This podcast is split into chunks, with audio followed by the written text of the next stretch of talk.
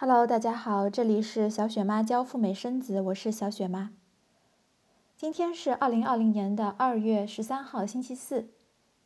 在前些天呢，美国驻华使领馆宣布，在这次的新型冠状肺炎病毒爆发以后，美领馆陆续派了三架飞机从武汉撤侨，累计有八百多个人通过这个方法离开了中国武汉。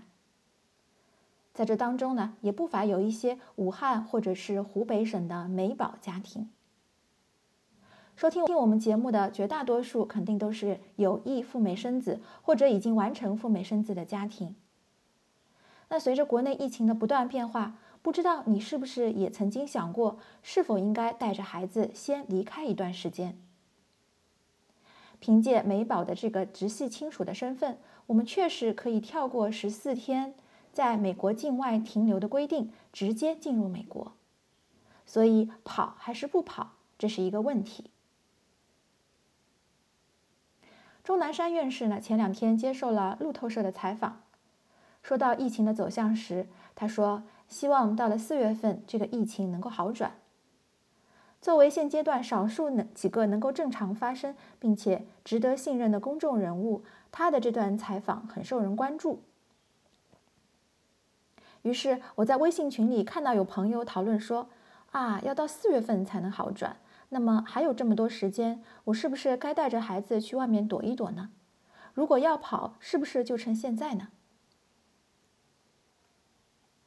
我觉得绝大多数家长还是比较的心态平稳的。可能有一些在武汉或者是湖北的美宝家庭已经撤离了，如果是在其他省市的。还没有到达一个疫情爆发的集中阶段的话，还可以再看一看。但是呢，大家肯定也在观望。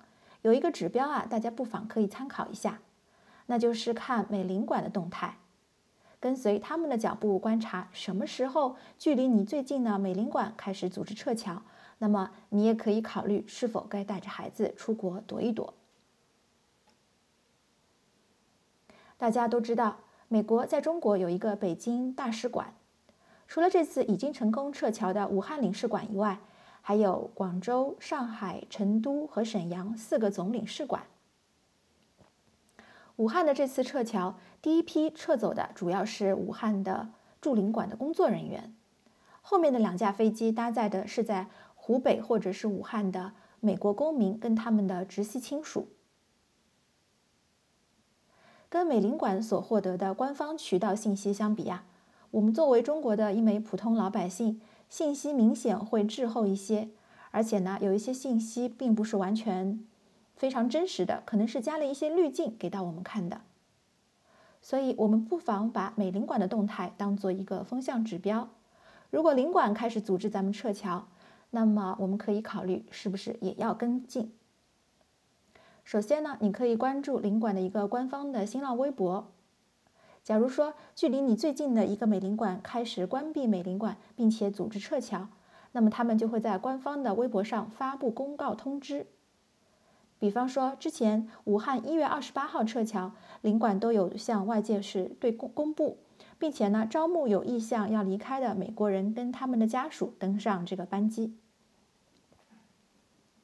除了这个指标以外呢，你也可以观察美领馆的签证业务是否已经恢复正常。从目前来说，上海美领馆的签证预约已经到了五月初。从侧面，我们或许可以了解到，上海美领馆这里预测五月份可能会全面恢复上海的社会正常秩序。假如说领馆一旦提早一天恢复了正常的签证申请业务，我们或许也不用过分的紧张。安心待在国内就可以了。如果进一步的往后延迟，我们就要注意小心了。最后说一下小雪妈目前个人的心态。我目前人在上海，感觉呢上海整体上控制的还是不错的。今天呢，上海的应勇市长还被调任去了湖北，做湖北的一把手。所以呢，感觉上海应该来说，它的防疫情的防控是得到中央的一个认可的。当然，后续怎么样，我们还不是很清楚。但目前我还没有离开的这个打算。假如说上海美领馆也开始组织撤侨了，我估计可能也会觉得有一点慌。但反过来，美领馆没有动静，我认为还是待在自己家里，宅在家里是最好的。毕竟，你一旦去了国外，估计也没有什么心情到处去玩，也不过是躺在手里，呃，躺在酒店里刷手机。既然是这样呢，在国外和在家里其实也是差不多的。好的，那么今天小雪妈简单的聊了一聊，在疫情当下，我是如何看待跑还是不跑的问题。欢迎大家在我们的评论区里留言，或者告诉我你有没有出去打算出去要躲一躲，以及你是怎么考虑的。另外呢，在这里插播一个小广告：加拿大的签证呢，目前网上的递签程序一切正常。如果你觉得囤一个加拿大签证会带来更多的安全感，不妨联络我的微信五九八七零五九四。好了，让我们在下一期的音频节目当中再聊啦，感谢大家的收听。拜拜。